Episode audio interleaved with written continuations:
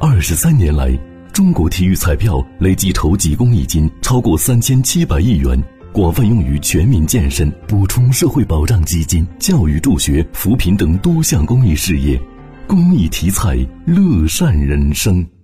民航局近期正式印发了《民航行业信用管理办法》试行，